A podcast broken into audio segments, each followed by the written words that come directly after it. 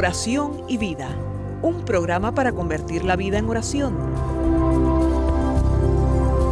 Hay un dicho entre nosotros que dice así, dime cómo rezas y te diré cómo vives. Dime cómo vives y te diré cómo rezas. Porque mostrándome cómo rezas, aprenderé a descubrir el Dios que vives y mostrándome cómo vives, aprenderé a creer en el Dios al que rezas. Oración y vida, una oportunidad para rezar juntos los unos por los otros. Que nuestra vida habla de la oración y la oración habla de nuestra vida.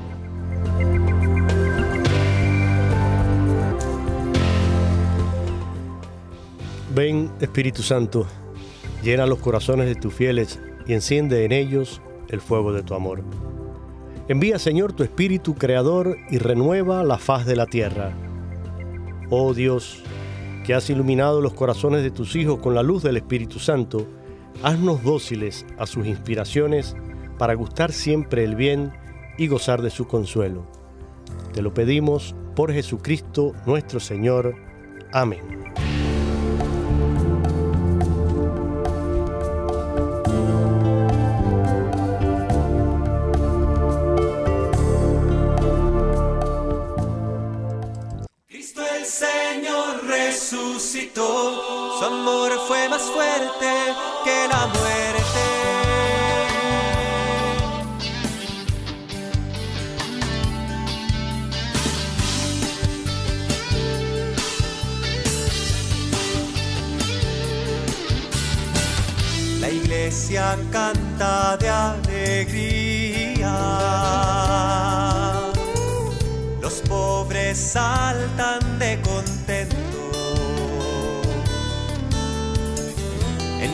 Encuentran paz los perseguidos, consuelo y perdón los pecadores.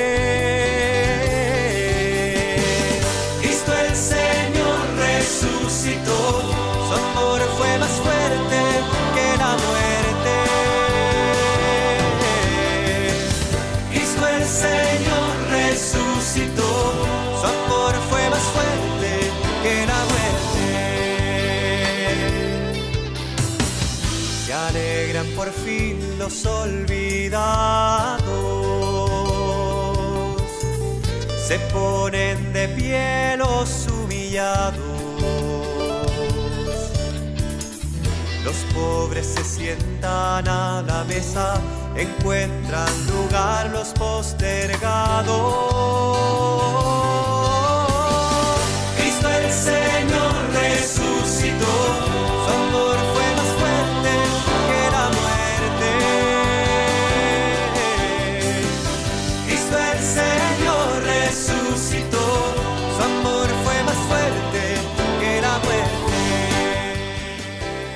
Aleluya, aleluya. Sí, Cristo el Señor resucitó. Alegría, aleluya, aleluya.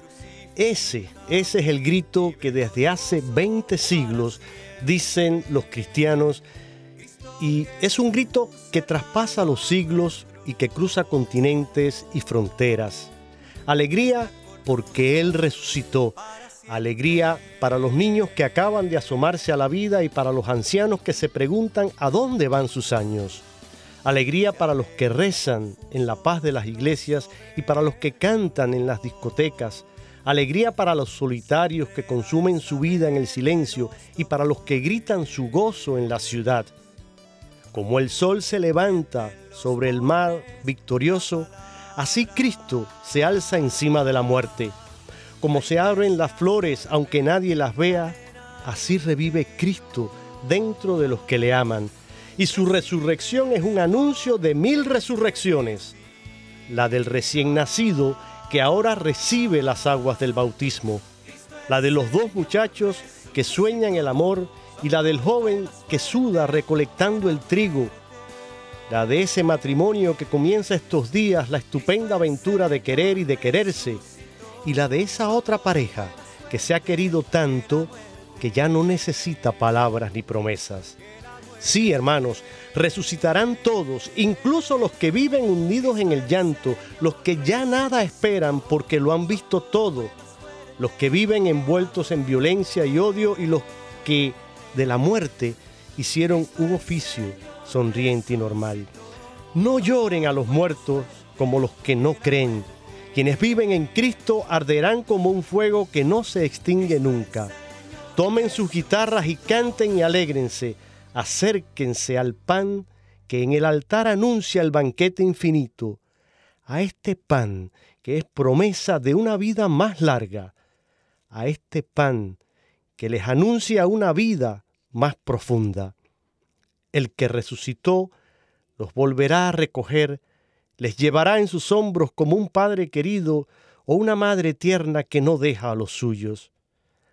Recuerden, recuérdenlo siempre, no les han dejado solos en un mundo sin rumbo.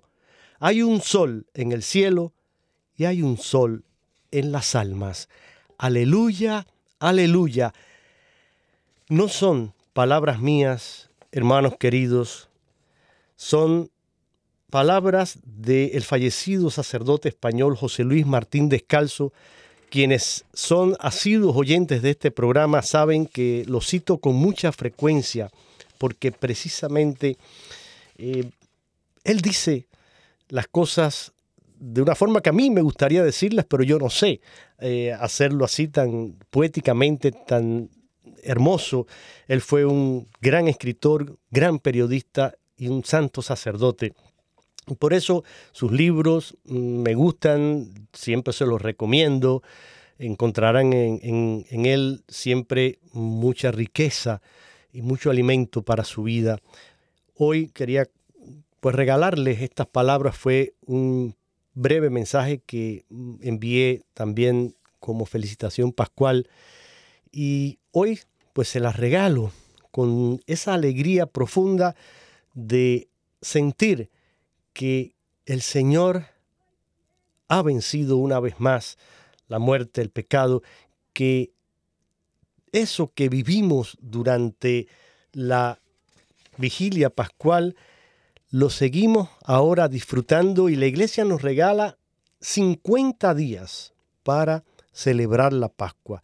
La cuaresma son 40 días, pero sin embargo, para esta alegría pascual tenemos 10 días más.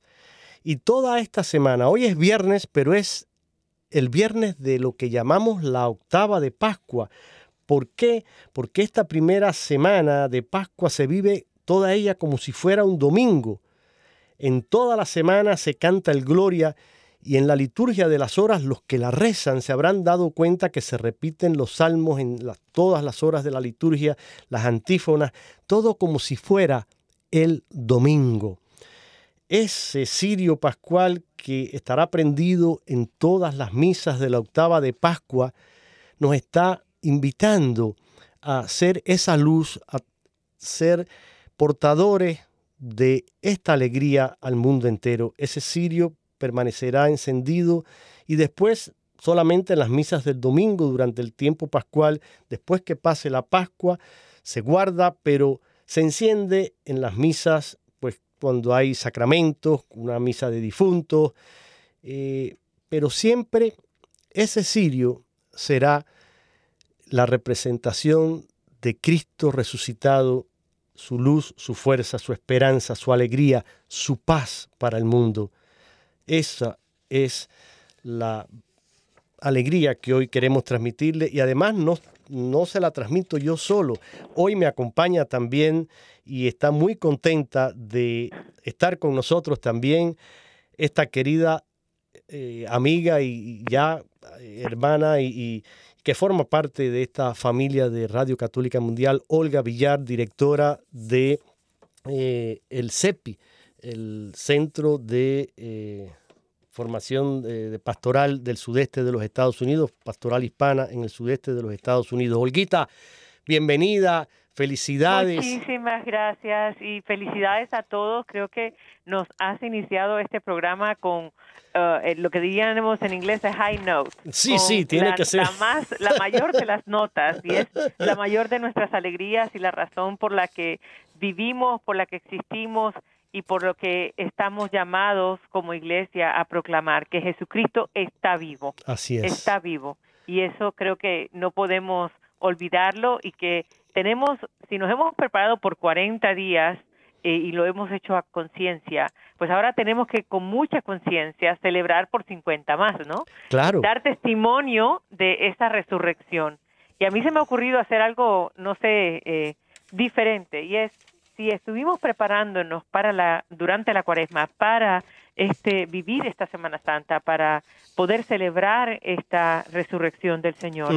Entonces, ¿qué vamos a hacer durante estos 50 días para poder celebrar, para poder dar testimonio eh, creíble de esa resurrección. Y si dejé de hacer muchas cosas, bueno, ahora qué voy a hacer para poder hacer eh, eh ser ese testimonio, eh, compartir esa alegría, compartir ese sentido de esperanza. ¿Qué voy a hacer durante estos 50 días que marque cada día como un día de celebración? Y ojalá que eso nos lleve a hacernos propósitos así durante el año, ¿no? Pero de manera especial estos 50 días en que ya se nos han ido unos cuantos, pues que no se nos sigan yendo más, no es como que ahora todo lo que dejé de comer en la cuaresma venga, que ahora me lo voy a comer todo con gusto porque ya estoy en, en, eh, ya es, es Pascua de Resurrección, sino en mis actitudes, ¿no? Estamos viviendo un eh, proceso de sinodalidad, eh, ¿cómo hago vida ese caminar juntos, ¿no? Y yo no sé si me estoy lanzando mucho, pero pero durante estos días, justamente estamos terminando la octava de Pascua, eh, todas esas lecturas de que son tan ricas de las apariciones de Jesús, de Jesús resucitado, todos esos encuentros, todos esos caminos que llevan a Jesús o a ese encuentro con Jesús y que lanzan a un repartirle a Él, ¿no? ¿Cómo los estamos viviendo? ¿Cómo está Jesús caminando en medio de nosotros y le reconocemos y no le reconocemos, ¿no? ¿Cómo hacemos para celebrar con obras concretas ese sueño de Jesús, que sean uno como tú y yo somos uno? ¿Aló? ¿Sí? Sí, ah, no, no, que de momento creo que te había perdido un momentico. Eh, simplemente, mira, creo que tú has lanzado una pregunta que queda de tarea para nuestros radioescuchas. En la, estamos en vivo, por lo tanto, en la segunda parte vamos a abrir nuestras líneas telefónicas. Voy a decir brevemente unos números que la mayoría ya conocen y se lo saben de memoria, pero lo repito, siempre hay quizás algún oyente nuevo. El teléfono gratuito, aquí en los Estados Unidos y Puerto Rico es el 1866-398-6377. 1866-398-6377. Y luego hay un número para, eh, que es internacional y marcan el 1, que es el código para Estados Unidos, y luego 205. 271-2976. Repito, número internacional 1-205-271-2976. Jorge, ¿me permites? Ya que estás dando estos números, nos encantaría escuchar cómo se está viviendo la resurrección en todas las partes donde nos están escuchando en este momento. ¿Cómo están viviendo en ese sentido de esperanza en medio de realidades difíciles? Pero allí es donde la muerte de Jesús no se queda en una muerte de Jesús, sino en una resurrección, una nueva vida que vence a esa oscuridad. ¿Cómo estamos siendo nosotros católicos o creyentes o no creyentes a lo mejor que estamos escuchando? ¿Qué signos de vida estamos eh, compartiendo, estamos eh, presenciando también? Porque estamos llamados a ser testigos, pero también testimonios creyentes de esa resurrección. Nos encantaría escuchar. Sí, eh, a mí también es una invitación para todos ustedes que están sintonizando y que compartan esa experiencia. Y, Olga nos está invitando a dar testimonio y de eso se trata. No, la Pascua no es solamente una felicitación que nos damos y mandar quizás una postal bonita o darnos un abrazo y ay, felicidades. No, la Pascua es primero que todo es creer personalmente y esa también sería una pregunta que cada uno de nosotros debería formularse y contestarse. Creo de verdad en esta resurrección del Señor. ¿Qué significa para mí? ¿Qué significa en mi vida que Cristo ha resucitado? ¿Qué ha muerto en mi vida y qué ha resucitado junto con Cristo? Eh, son preguntas que tienen que ver con la realidad de nuestra fe, pero una fe que se vive encarnada, una fe que se hace realidad, que no se queda simplemente en una devoción así eh, que hacemos de vez en cuando una oración aquí, allá, o el ir a misa un, domingo. Eh, no, una fe que me motiva a mirar el mundo de una manera diferente y a mirar estas realidades, como decías tú, tan diversas y tan eh, a veces retadoras en muchos lugares. Estamos en medio de una guerra que constantemente estamos viendo esas noticias y estamos viendo todo lo que está sucediendo en esa eh, triste, eh, ese triste conflicto entre Ucrania y Rusia, pero no solo ahí, lo hay en Siria, lo hay en, África, lo hay en tantos lugares. Entonces, también allí tiene que haber un signo de resurrección. Y hay que aprender a mirar la vida, como tú decías, Olga, yo diría en clave de resurrección. Amén, así es, en clave de resurrección. Si no lo hacemos así, como dijo San Pablo, vana sería nuestra, fe. Eso es el centro.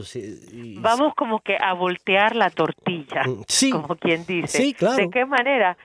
nos enfocamos a veces nosotros demasiado en la preparación, en una cuaresma llena de sacrificios, llena de, de bueno, de reflexión, pero luego se queda ahí, parece como que nos mm. desanimamos y en vez de que cada paso que damos en, en, en sentido de, de, evaluar nuestra vida, de, de, ponernos a tono con Jesús, eh, nos, nos lleve a una, a una cruz y se queda allí. No, no, no, no, no.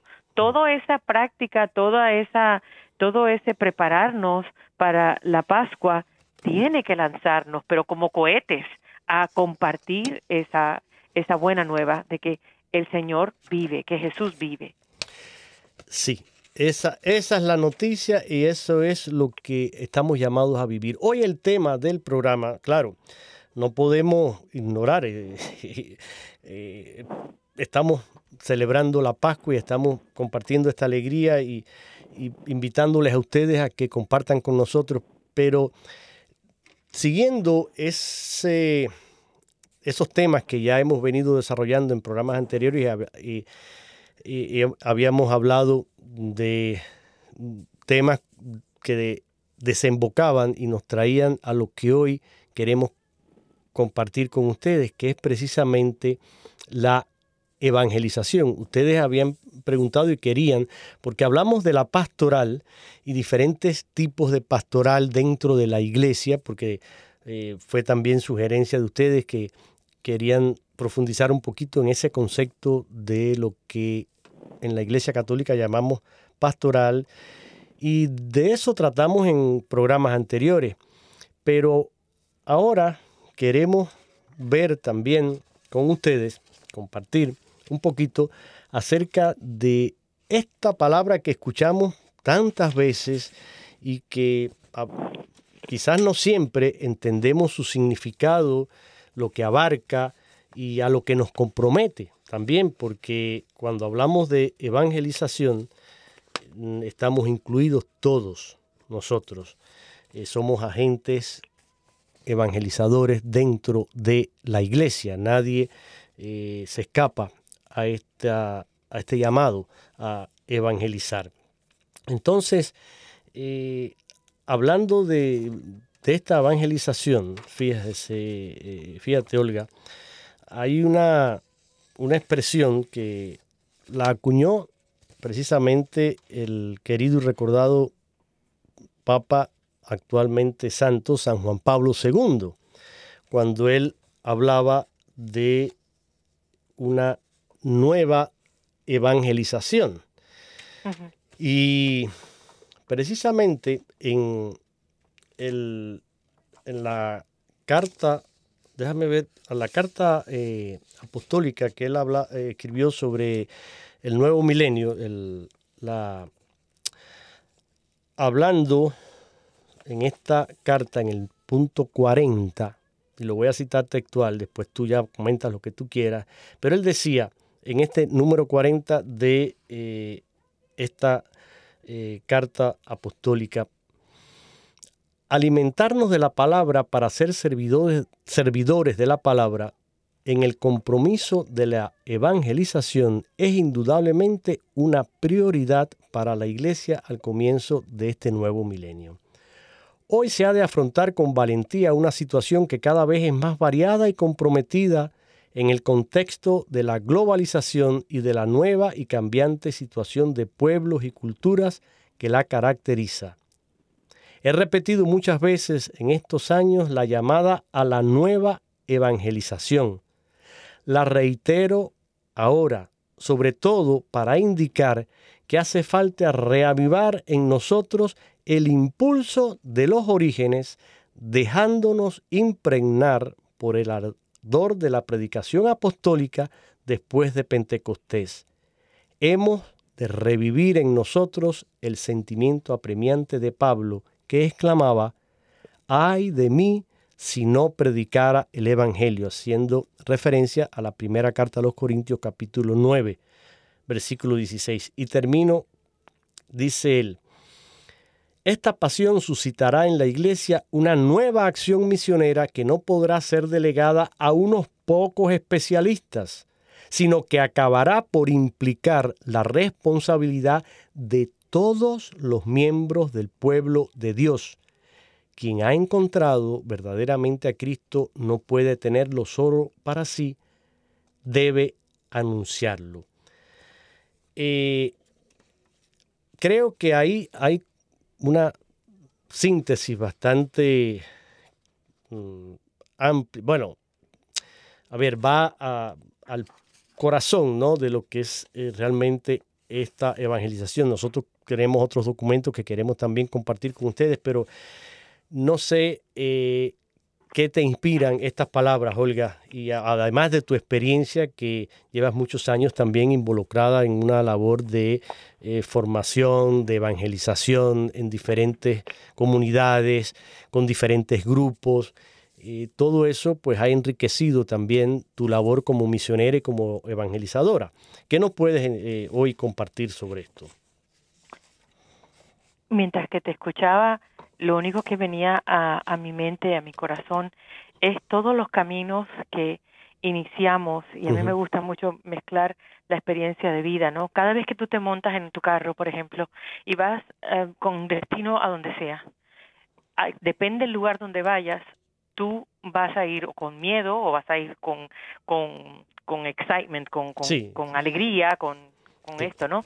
Y este y a medida que vas pasando el camino, según vas pasando el camino, eh, los sentimientos siguen aflorando, ¿no?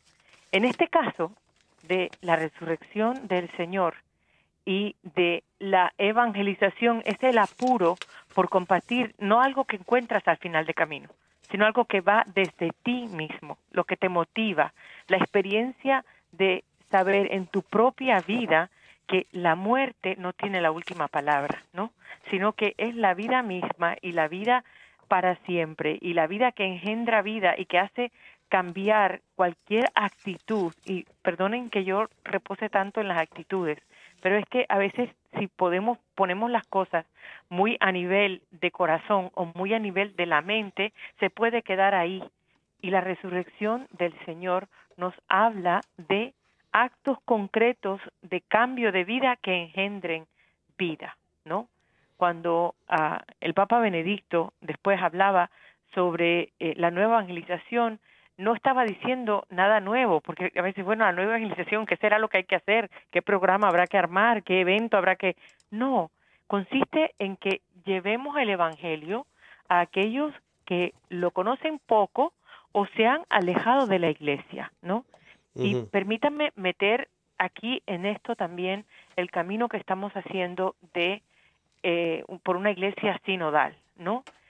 Estamos preguntándonos cómo tenemos nosotros, cómo repartimos nosotros actitudes cambiantes de vida que ayuden a conocer quién es Jesús a través de la experiencia y del testimonio de cada uno de nosotros, pero también cómo vivimos nosotros esos, esa, esa buena nueva que los que se han alejado de la iglesia sientan la necesidad de volver a ella, porque si somos testigos de que estamos viviendo la, la esencia de nuestra fe, entonces podemos ser atractivos para otros. Eh, para mí la evangelización es, y voy a comentar una historia pequeñita que a lo mejor no tiene mucho sentido, pero que lo digo con el corazón. Cuando estuve como religiosa eh, en la congregación de las misioneras claretianas, eh, estuve en India y recuerdo que una vez había que llevar a un niño al médico y eran la mayoría de los niños con los que tratábamos o los que estábamos eran hindúes y ese día no había nadie que acompañara al niño porque estaban todas las hermanas repartidas haciendo cosas, la única que quedaba era la, la, la, ¿cómo se llama? La, la que no era del país, yo. Claro. Entonces yo dije, pues lo llevo, porque total, es llevarlo, el médico habla inglés, si hay que enterarse de algo, pues ya yo vendré y traduciré a quien tenga que traducirle. Y entonces, nada, fui con el niño al médico, regresamos, y después cuando regresamos las hermanas estaban haciendo jardín, yo me uní a, ellas, haciendo el jardín, trabajando en el jardín, y llega este niño y, y con otra de las hermanas me dice ella, él quiere decirte algo, quiere hacerte una pregunta. Y yo le digo, sí. Y me dice, ¿cómo es posible que, dice, tú, eres, tú de verdad vives en Estados Unidos? Y le digo, sí. Dice, pero ¿cómo es posible que tú, siendo de Estados Unidos, vengas a vivir aquí y te veas haciendo lo que estás haciendo ahora? Eh, no, o sea, no tenías más, algo más importante que hacer. Y hmm. se lo dije del corazón y yo creo que esto es, esto es evangelización. Cuando yo le dije a él, si lo único que yo hubiese podido hacer era el día de hoy haberte acompañado al médico, me valió la pena estar aquí. Eso es evangelización. Cuando tú compartes lo que tienes, compartes eh, el, el, el gozo de por qué estás ahí y yo estaba segurísima de que yo estaba ahí porque sentí el llamado del Señor a ofrecerme a donde me enviaran y lo que haría lo que había lo que estaba haciendo allí más pequeño o más grande lo más importante era que era en el nombre de él entonces qué me mueve a mí hoy y esa es la pregunta que quiero que nos hagamos y podemos aprender de muchos documentos. Evangeli Nunciandi diciendo uno de los documentos claves de qué es la evangelización. Y, y, el, y sobre todo para nosotros los que somos laicos en la iglesia, el reconocer que estamos aquí porque el Señor quiere obrar un cambio de vida en el mundo en el que vivimos. Y a través de este documento creo que sentimos mucho el, ese, ese, ese envío fuerte de parte del Señor a través de el Papa Pablo VI. Pero a medida que cada uno de los siguientes papas ha ido pasando, nos ha ido regalando nuevas formas de cómo evangelizar. Yo creo que una de las formas más importantes de evangelizar es cómo es tu relación con el Señor, cómo oras, que sientas en tu corazón la voz del Señor pidiéndote algo a ti muy concreto. Mira, ahora mencionabas eh, este documento que fuera del aire, poniéndonos de acuerdo sobre los materiales y los temas que tratamos en los programas, hablábamos para este tema, estas dos eh, encíclicas que tú has mencionado, la Evangelii Nunciandi de también eh, ahora santo San Pablo VI, San Juan María San Juan Bautista Montini, el, Papa Montini, el, Pablo VI fue El Papa, yo lo quiero mucho, lo tengo muy cercano porque fue el Papa con el cual crecí. Para muchos esa, es eh, Juan Pablo II. Yo cogí a Juan Pablo II ya eh, habiendo pasado mi, mi época de, de, juventud, ya entrando en, vamos, en una juventud ya un poquito más acumulada, digamos. pero sí, ya con unos añitos más de experiencia. Pero bueno, um, crecí. Uh, un joven adulto. Un joven adulto. Mira qué, qué lenguaje más caritativo el tuyo para decirlo. bueno, eh, pero en esta que nosotros consideramos, bueno, en, nuestra modesta opinión, cada cual puede tener la suya, pero realmente, y sobre esto del, de la evangelización hay ríos de tinta escritos y libros y cartas apostólicas, encíclicas, hay de cuanto Dios creó en este mundo, pero eh, este documento a mí me parece que fue mm, realmente brillante. Creo que Pablo VI, eh, el Espíritu Santo lo inspiró de una manera especialísima cuando escribió eh, esta Evangelio Nunciandi, el anuncio del Evangelio, y precisamente dice él esto que tú decías, eh, se pregunta él mismo, ¿qué es evangelizar? Y contesta, la evangelización consiste en transformar a la humanidad y esta transformación solo es posible mediante la transformación de cada hombre a través de la novedad del bautismo y de la vida según el Evangelio. Lo que tú nos estabas diciendo es, decir, eh, no es solo mm, transformar. Eh, primero, si tú vas a, evangelizar, el primero que tiene que estar evangelizado, el primero que tiene que estar convencido, transformado, el primero que tiene que ser signo, testigo de ese amor de Cristo al mundo, eres tú. Porque primero que todo nadie da lo que no tiene. Eh, y si no tienes a Cristo en tu corazón y en tu vida, pues no sé lo que vas a dar, darás otra cosa pero no realmente entregarás un testimonio y, presentarás realmente a Cristo porque no lo tienes contigo. Entonces, eh, hay que ser... Quiero, ¿eh? recalcar eso que estás diciendo en este momento, porque es importante que sepamos que la misión que tenemos es la misma misión que tuvo Jesús, y es mostrar el rostro de Dios Padre a todos los que nos rodean, a todos los seres humanos, ¿no?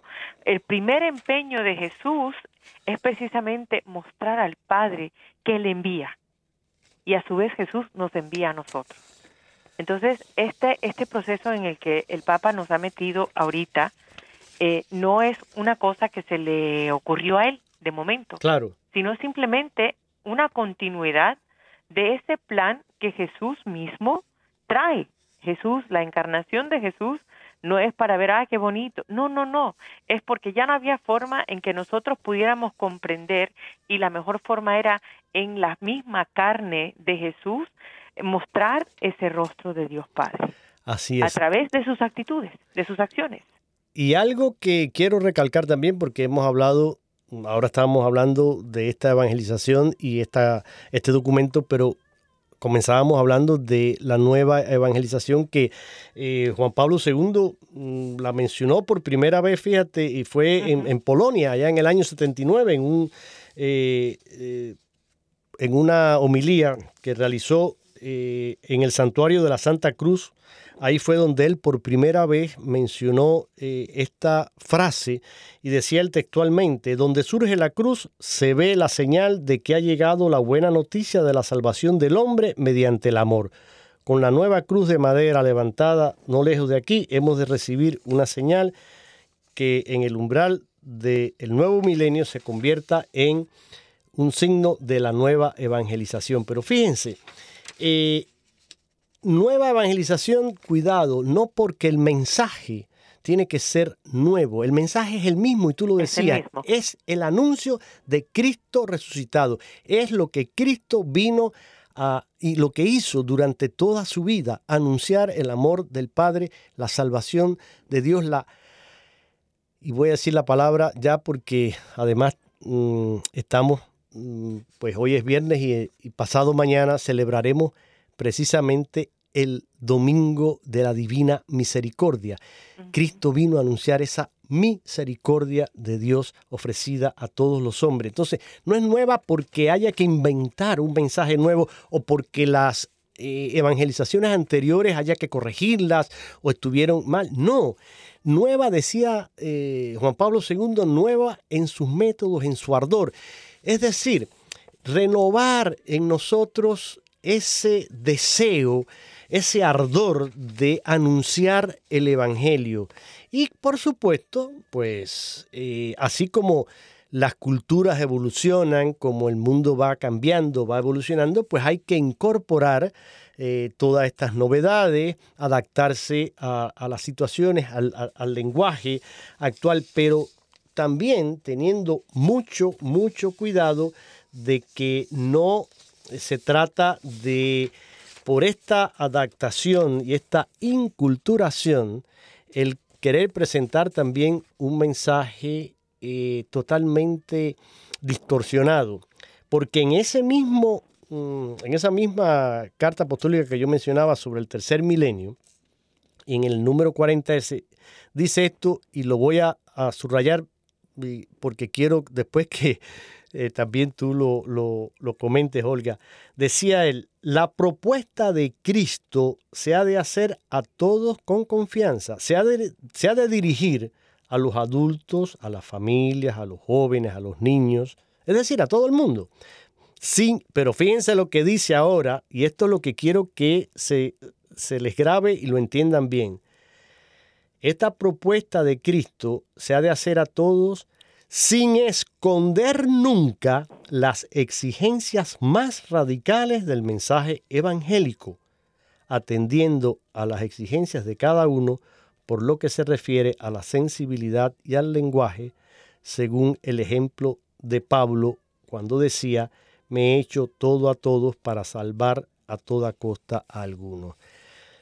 Pero fíjense, subrayo esto, lo pongo en letra mayúscula sin esconder nunca las exigencias más radicales del mensaje evangélico. Porque a veces, y esto hay que ser honestos también, Olga, y aquí hablamos eh, a calzón quitado, como dicen los españoles, eh, sí, hay que hablar la verdad porque si no estamos, y a mí no me gusta andar con paños tibios, los que me conocen de, tantos años saben que me gusta eh, la sinceridad y me gusta eh, eh, ser honesto y, decir las cosas sin...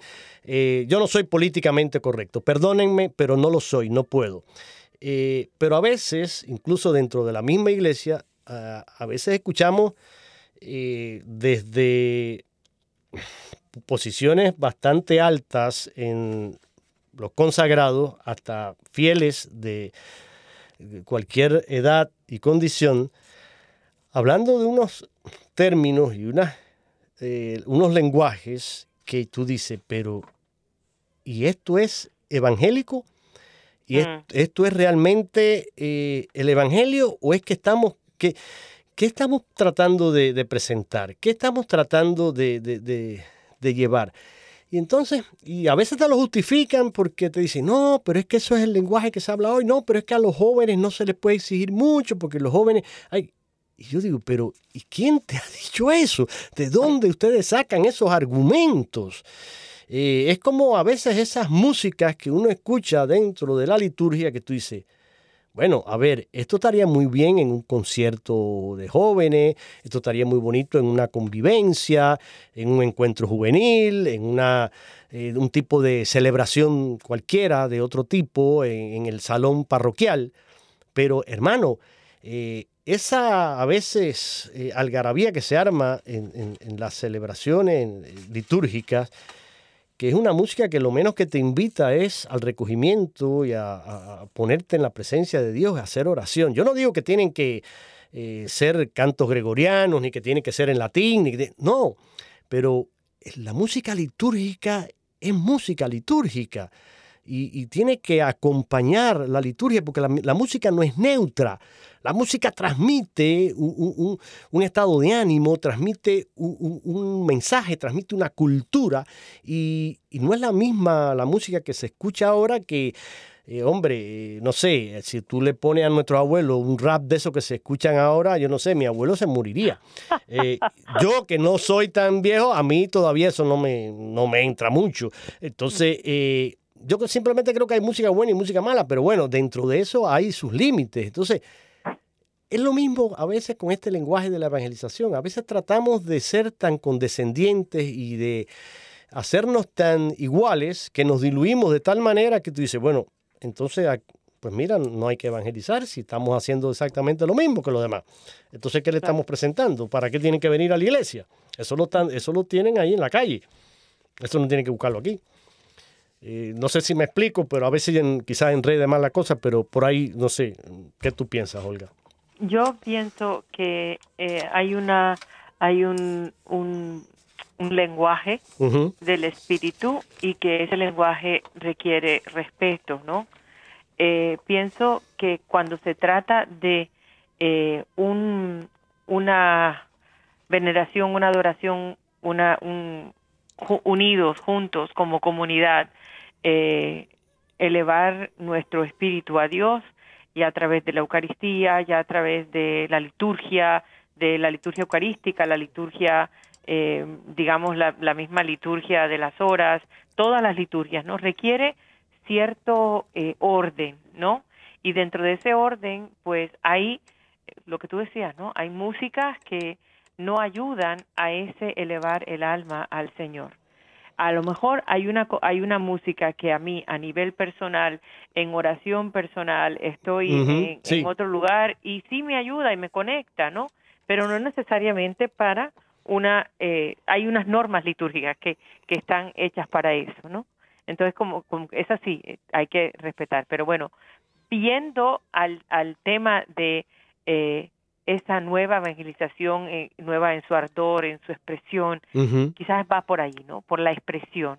¿Cómo nosotros podemos eh, estar a la escucha del Espíritu en conjunto que nos ayude a caminar juntos? Porque el caminar juntos no necesariamente significa eh, caminar uniformemente, ¿no? En que todos vayamos exactamente igual, pero sí tiene que haber cierta armonía en el en el en ese caminar juntos. Y tiene que haber un, un espacio o un, un sí un espacio que nos permita a todos poder eh, celebrar esa fraternidad a la que nos llama el Señor, celebrarla en una liturgia, pero muy importante también poder vivirla, cómo nos respetamos, cómo nos acogemos y cómo la vida de cada uno inspira al otro a ser mejor.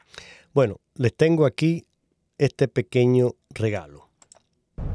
Buscad a Cristo, mirad a Cristo, vivid en Cristo.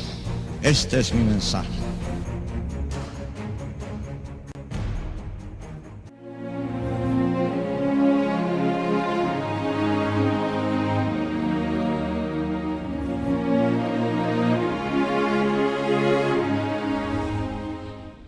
Jóvenes, no tengáis miedo de mirarlo a Él. Mirad al Señor. ¿Qué veis? ¿Es solo un hombre sabio? No. Es más de eso. Es un reformador social. Mucho más que un reformador. Mirad al Señor con ojos atentos y descubriréis en Él el rostro mismo de Dios.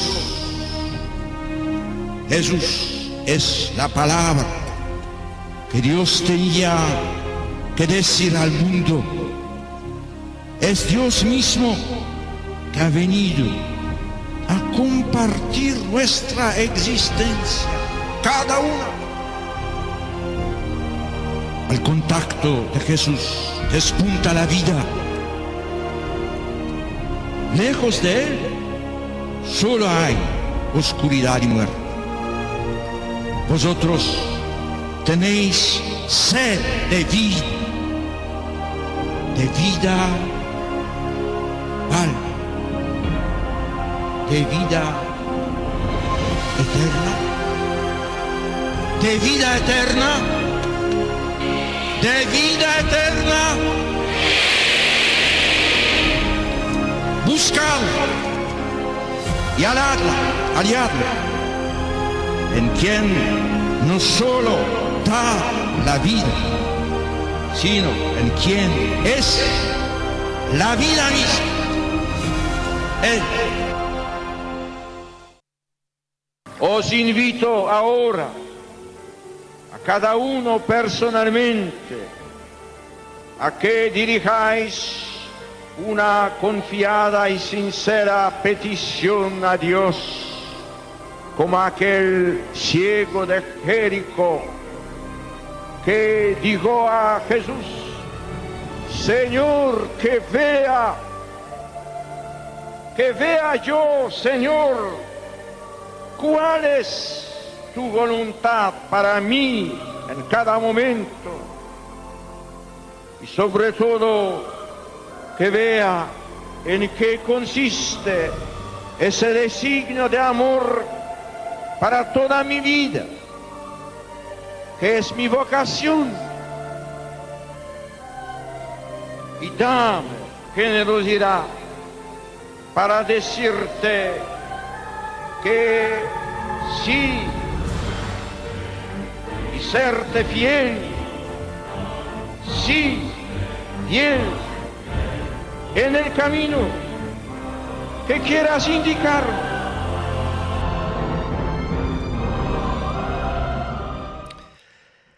Escuchar a San Juan Pablo II con esa fuerza en la palabra y con ese mensaje tan profundo, tan real, creo que, bueno, mejor que él, pues, él ha resumido así, creo y por eso hoy lo compartí con ustedes, ese, eh, lo que es el corazón de esa evangelización. ¿Te parece, Olga? Creo que eh, emociona nuevamente. Mm, sí. Tú hablabas de, del Papa Pablo VI. Sexto. Y bueno, yo puedo decir que el Papa Juan Pablo II, eh, para mí, yo era, tendría 14 años, 13 años cuando él viene a Colombia de visita y me marca, me marca para el resto de mi vida. Eh, esas palabras que él decía en, en, en que no tengamos miedo a buscar el rostro de Cristo y, y, y, de- y- y a darlo también. Mm. Creo que, que uno lo, lo, lo absorbió, lo, lo, lo, lo vivió y lo trata de seguir renovando ese compromiso con el Señor. Creo que ahí es donde radica el, el misterio de esa celebración de la resurrección, que es un renovar un compromiso con una persona real. Y, al- y, y se me ocurría, ¿no? Cuando, a, a medida que íbamos hablando durante este programa, que a veces dejamos las cosas enfriarse y creo que, que así es todo y no podemos darnos ese lujo, no podemos, no podemos darnos el lujo de enfriarnos en nuestra fe, de enfriar, enfriarnos en la forma en que manifestamos el cariño, el amor concreto a quienes tenemos a nuestro alrededor y a los que están alejados, porque eh, quiero, quiero marcar eso mucho. Tenemos el deber de anunciar a ese esa misericordia del Señor que estaremos celebrando en este fin de semana, tenemos el deber de anunciar esa misericordia, de anunciarla, de mostrarla, de ser ese rostro de Dios para el mundo que tiene hambre, tiene sed. Nosotros también la tenemos, pero es que si nosotros estamos, eh, si, si estamos conscientes de que hemos sido bautizados no para quedarnos fríos y para quedarnos eh, en un cuadro, en una foto, sino para que seamos ese, ese rostro de Cristo, pues tenemos que ponernos las pilas. No podemos quedarnos sentados, no podemos quedarnos tranquilos, tenemos que estar siempre en movimiento, siempre en camino, dando a ese Cristo que radica en nosotros. Pero no podemos dar lo que no tenemos, así que que este tiempo de Pascua sea un renovar alegremente ese compromiso con el Señor para con los seres que tenemos más cerca. y que de alguna manera eso se vaya multiplicando hacia aquellos lugares, hacia aquellas personas alrededor de nosotros que se sienten desconectadas, que se sienten eh, abandonadas, que están alejadas, que sepan que son miembros de una familia grande y es la familia de Dios Padre que es encabezada por nuestro hermano Jesucristo. Pues que así sea y ya para ya casi terminando, estamos en los cuatro o cinco minutos finales, recordarles algo que también mm, mencionaba mi querido Pablo VI en la Evangelii Nunciandi. Y él decía, la evangelización es siempre un acto eclesial y no individual. Por lo tanto, todo evangelizador actúa según el poder que recibe de la iglesia, que es la principal evangelizadora. La esencia de, diríamos, de la iglesia es precisamente eso, eh, ser evangelizadora. Eh, y toda labor evangelizadora de la iglesia, todo el esfuerzo que se ponga en las técnicas, en los métodos, en todo lo que empleemos en la preparación, eh, en los agentes de pastoral, todo esto será infecundo si no está vitalizado por el Espíritu Santo, que es el principal agente de evangelización.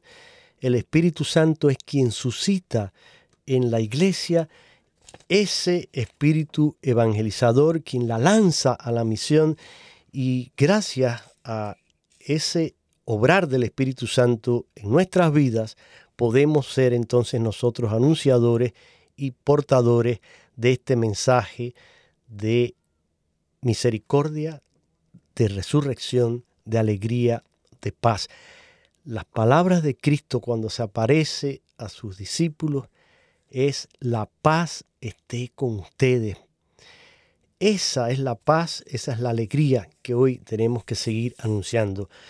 Eh, si te parece, Olga, bueno, pues te dejo eh, un minuto para que nos des tu mensaje final y vamos a cerrar el programa de hoy con una canción que es de un querido amigo común, Tony Rubí, y la canción se llama Amanecía. Danos tu mensaje final a todos. Yo de nuevo ratifico mi felicitación para Olga, para todos ustedes. Les invito a celebrar la Divina Misericordia el próximo domingo y Olga nos dará el mensaje final. Pues como mensaje final solamente quiero invitar a todos los que nos escuchan que si tenemos un crucifijo en casa, durante estos 50 días, durante estos cuarenta y tantos días que nos quedan de celebración, busquemos la oportunidad de decorar ese crucifijo con cintas de colores, con flores, con algo que vaya puntuando cada momento en que hemos estado conscientes de que hemos sido intencionales en nuestra forma de compartir que Jesús vive. Pues que así sea y seguiremos hablando de este profundo y emocionante tema en futuros programas. Hasta el viernes próximo si Dios quiere.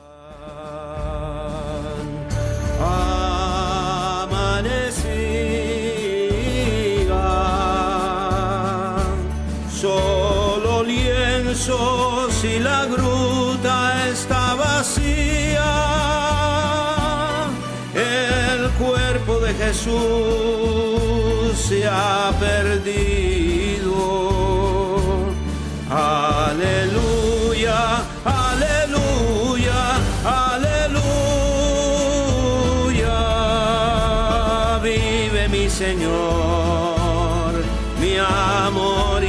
esperanza. Vive Cristo, vive Cristo. Aleluya.